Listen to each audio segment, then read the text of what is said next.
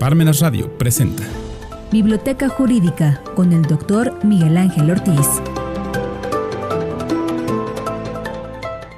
Buenas tardes, señoras y señores. Sean ustedes bienvenidos a Desde la Biblioteca de Miguel Ángel Ortiz Cabrera. Estamos en parmenasradio.org.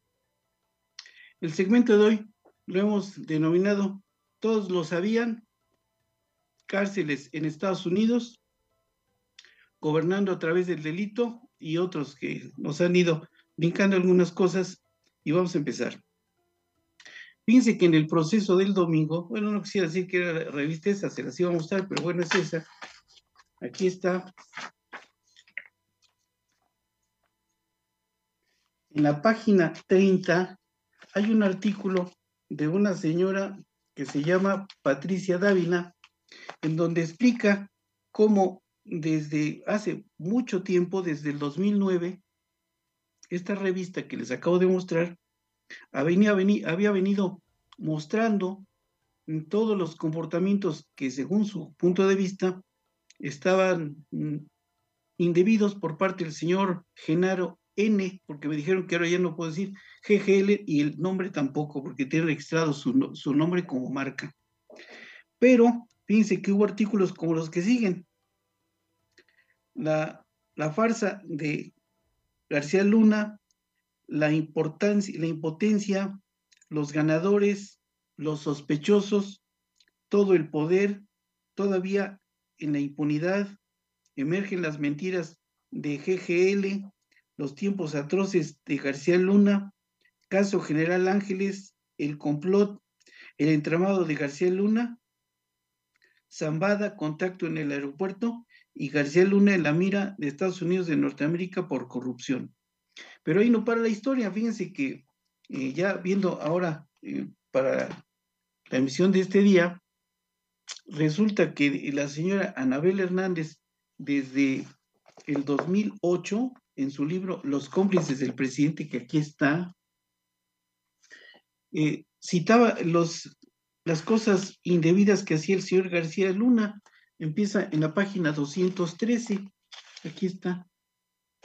Y fíjense que aquí vale la pena apuntar algo que es producto de una anécdota que no está bajo la situación de confesión, por eso es por lo que lo voy a comentar. Eh, cuando llevé este libro al posgrado de Campeche, el doctor Miguel Ángel Mancera, que era miembro del comité de tesis, me dijo que qué tal estaba el libro y le dije que estaba muy bueno. Tan bueno estaba, le dije que sales tú. Y me dijo, ¿cómo está eso? Entonces que le voy mostrando lo que la señora esta, Anabel Hernández, decía de él. Resulta que se había descubierto que la señora Loreta, Lorena, que era una oficial de la Secretaría de Seguridad Pública al mando del señor García Luna, estaba metida en los secuestros de personas, ponía retenes fantasmas, y en una de esas detuvieron al hijo del señor Martín y lo mataron.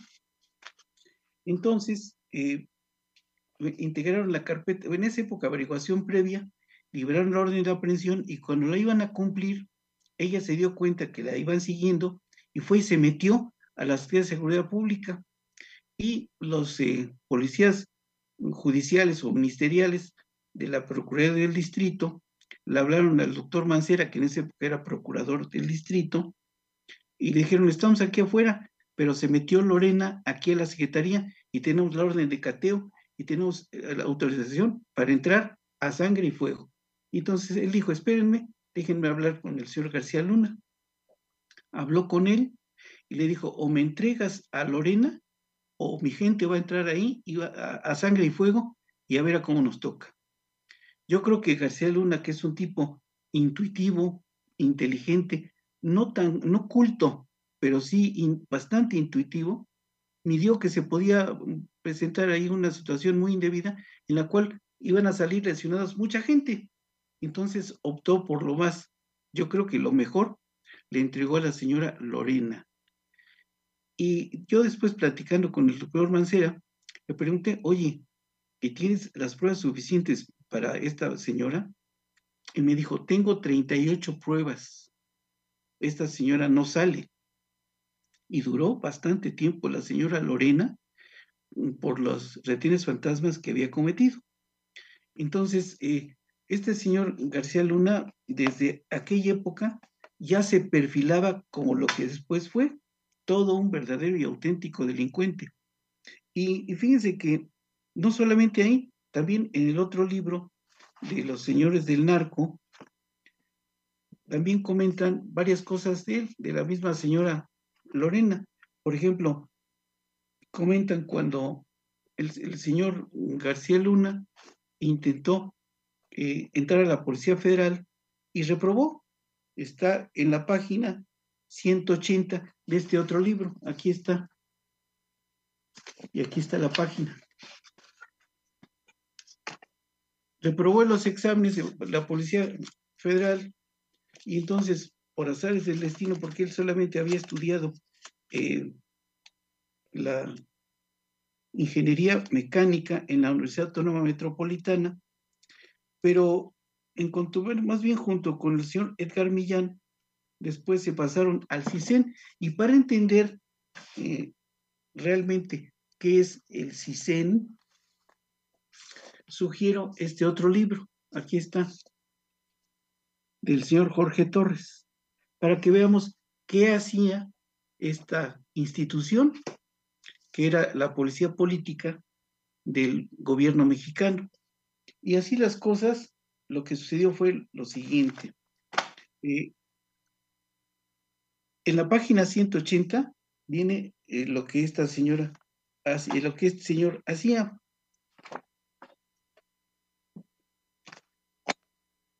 Aquí está la página 180. Aquí está. Bueno. Pero aparte, fíjense que los, el comportamiento ilícito del señor García Luna eh, llegó a, oídos hasta de la CIA. Lo que pasa es que la gente no tiene idea de lo que realmente hace esa agencia norteamericana, pero para entender cuál es la actividad preponderante de esa institución norteamericana, tengo aquí este libro, La CIA en Centroamérica y el Caribe, que es de una editorial cubana. Este libro es de el 2000, en 1985, y si lo va uno leyendo es del señor Gunther Neuberger y Michel Operkalski. Eh, y por eso puede uno entender qué es lo que hace la CIA. Pero el comportamiento del señor García Luna fue tan eh, evidente que llegó hasta oídos de la CIA, que también lo estaba investigando. Y también el FBI y también la DEA.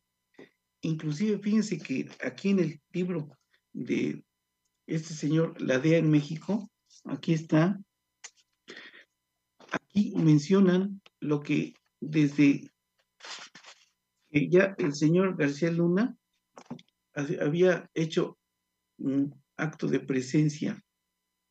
Y está aquí en la página 143. Aquí está.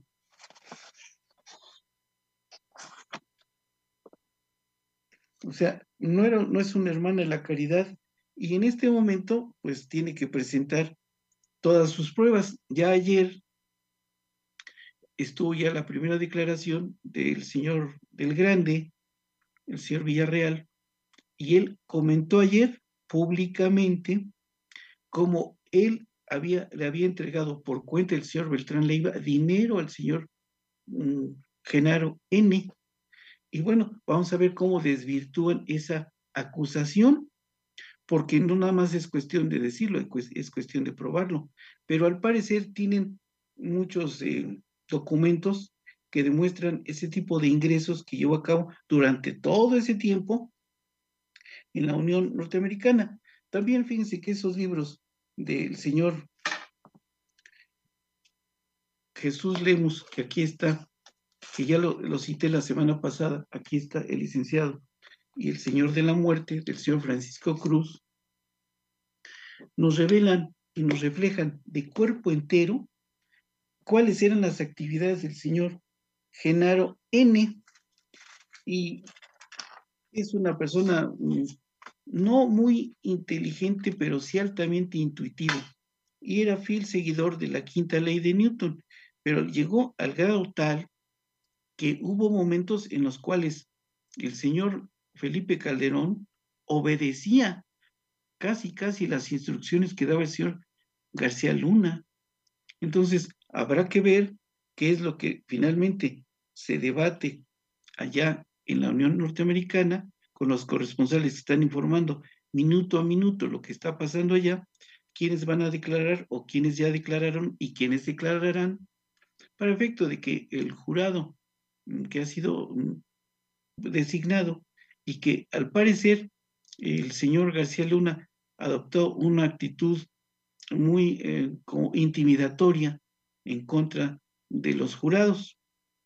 Claro, ellos están en este momento protegidos por el gobierno norteamericano y habrá que ver qué es lo que hacen, porque este señor es altamente intuitivo, vengativo, pero además es importante poner de relieve que tiene una causa abierta en Miami por lavado de dinero junto con su esposa. Y para entender qué es eh, propiamente el lavado de dinero en la Unión Norteamericana, aparte de los que aquí hay, fíjense que encontré esta novela que me ha sido muy útil. Yo cuando lo leí dije, ah, caray, esta sí es una clase que deben seguir muchos bufetes corporativos acá, porque lo hacen casi, casi al pie de la letra. Se llama Dinero Negro, aquí está. Esta novela de Peter Spiegelman y está publicado, es una editorial poco conocida, es Black Maps, Random, ah, no, es una editorial muy conocida, Random House Group Limited, es del año 2003 y está bastante bueno, muy interesante. Es una traducción que hizo una señora Montserrat Bernal. Entonces, pues vamos a ver qué acontece de todo esto para ver una conclusión a la que se arribe. Y bueno, vamos a esperar para qué nos adelantamos. Tendremos que esperar qué es lo que mm, informan los corresponsales, ahí allá, siempre un principio de derecho allá y acá, el que afirma está obligado a aprobar con el sistema norteamericano, el sistema acusatorio adversarial, y vamos a ver, tienen que probar las partes su dicho, uno de acusación y el otro que desvirtúe, o que se defienda. Vamos a ver cuál es el resultado de todo eso. No va a tardar mucho. Lo que pasa es que esto van a ser las secuelas de las declaraciones de los testigos y las personas que depongan allá para ver a qué conclusión arriban los jurados y después que el juez eh, imponga la, la pena que le corresponde en estricto apego a derecho. También fíjense que para entender muchas de las cosas que están pasando allá, eh, y sobre todo las cárceles de Estados Unidos, fíjense que encontré este libro que me regaló hace muchos años eh, un alumno muy destacado, Germán Huerta, y aquí está, se llama Clasificación de Prisiones, aquí está, que es, una, es un libro ya un poco antiguo, pero no creo que hayan avanzado más de lo que aquí está en las cárceles norteamericanas. Y aquí explica la clasificación de todas ellas y cómo van desarrollando todas sus actividades allá. Por eso, efectivamente, lo que, está, lo que le está pasando al señor Joaquín Guzmán es de creerse. O sea, eh, allá no es como acá, allá sí los tienen a pan y agua. Cuando los sacan a las diligencias, los sacan encadenados, o sea, llevan, van arrastrando las cadenas. Y efectivamente, al parecer, la cadena, la mm, alimentación es mala, no es como acá que les llevan de comer de los restaurantes. En alguna ocasión yo defendí a un individuo en México y cuando salió de la cárcel me vino a dar las gracias y yo le preguntaba, oye, ¿cómo la pasaste allá? Me dijo, bien, nada más que es la ley de la selva. Eh, allá te tienes que dar de golpes por cualquier detalle, por mínimo que sea. Él, como era muy bueno para los deportes, y aquí tienen en el reclusorio donde él estaba, ah, frontón, cancha de tenis, etcétera, muchas cosas, él me comentó que se le habían pasado más o menos, pero que aún así él conoció gente que aquí, en México, que les llevaban de comer de los mejores restaurantes y los atendían los meseros que iban especialmente a atenderlos y les servían con guantes. Acá no he visto un solo restaurante que atienda con guantes, pero allá sí.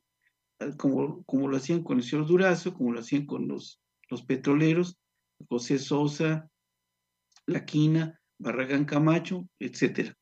Pero allá en la Unión Americana, en este libro, cuando yo lo leí, cuando me hicieron favor de obsequiármelo, tuve oportunidad de entender muchas cosas a partir de la penología que hay allá y hay acá. Entonces pude hacer una comparación y nuestro país está, aquí es la gloria comparado con las cárceles de Estados Unidos de Norteamérica.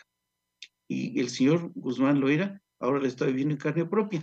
El señor GLG, GL o Genaro N todavía no está pasando eso, porque está en una correccional, pero todavía no es la cárcel, es una situación preventiva. Él pasará allá, a esas cárceles, una vez que les que pronuncien la sentencia definitiva, mientras está a buen resguardo, pero la está pasando, podríamos decir que le está pasando muy bien, eh, de acuerdo a como se acostumbra en las cárceles norteamericanas. Este libro, insisto, les voy a volver a mostrar, es una joya. Aquí está. Y bueno, si es así, también tenemos que comentar otras cosas que hemos encontrado, por ejemplo, para entender el contexto de lo que está pasando allá y acá, encontré estos libros que aquí estaban. Génesis del crimen en México de Julio Guerrero. Aquí está. Y este otro, Criminales y ciudadanos, y ciudadanos en el México moderno de un autor, Robert Buffington, que está publicado por siglo XXI. Aquí está. Con eso podemos tener una idea más o menos vaga de qué es lo que acontece acá, independientemente del hecho de que yo di clases en el reclusorio de acá hace como 25 años, y bueno, conocía el sistema penitenciario por fuera y por dentro les di clases a los custodios aproximadamente por ahí del 1999, daba martes y jueves, y hay todavía muchos de los alumnos que en aquella época tuve, que eran custodios normales, ahora son jefes. El otro día que fui a ver un cliente, me recibió uno y me dijo, oiga, su cara me es conocida. Yo dije, perdóname, tiene muchos alumnos. Me dijo, ¿usted me dio clases acá? Sí, efectivamente. Y le pregunté su nombre, me lo dio, y me dijo, pase por acá, y me atendió muy bien. Entonces, eh, hay que seguir teniendo cuidado con esas cosas porque es un inframundo.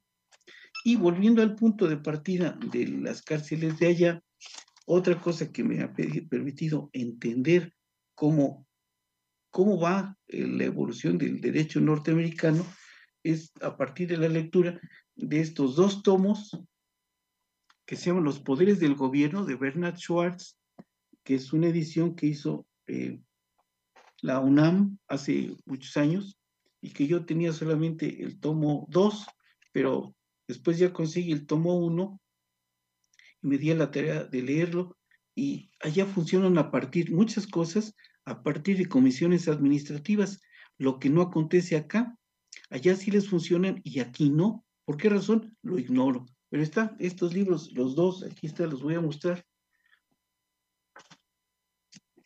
El primer tomo, aquí está.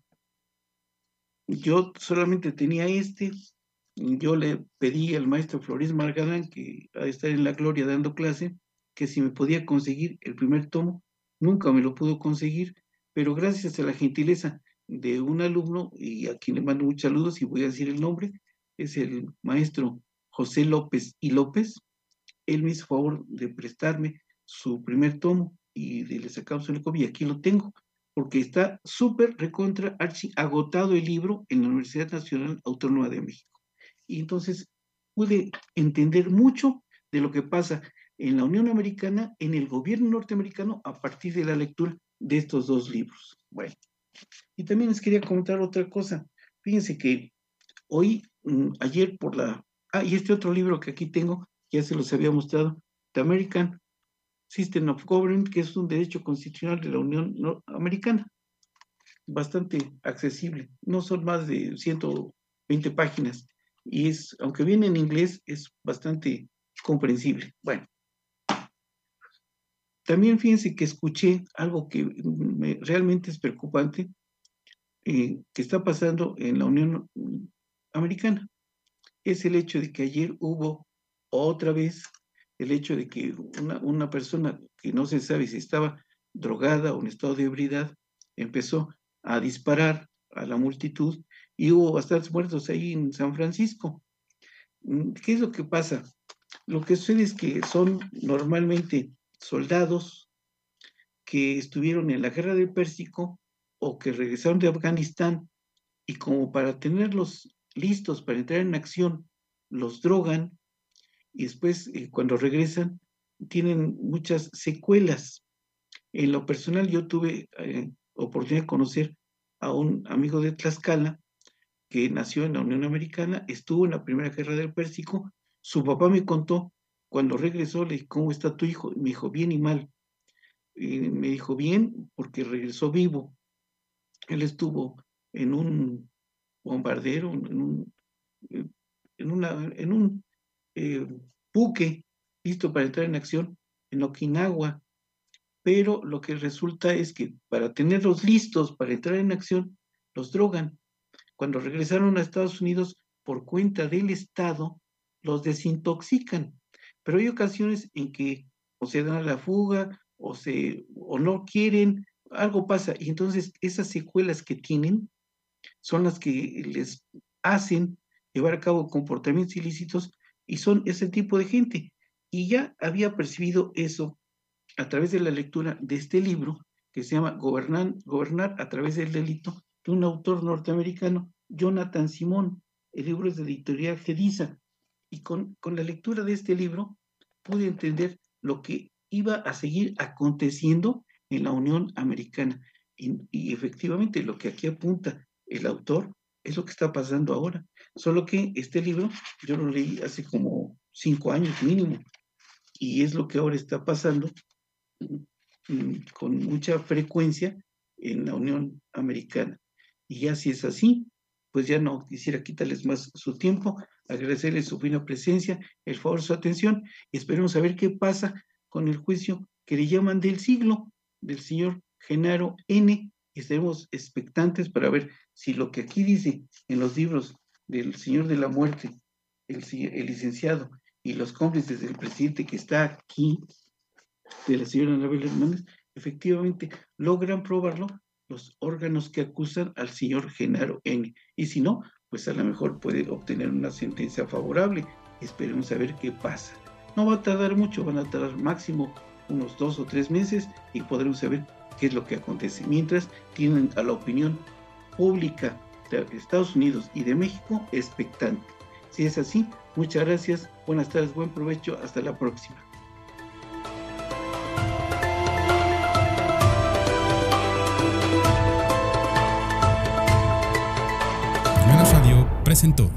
Biblioteca Jurídica con el doctor Miguel Ángel Ortiz.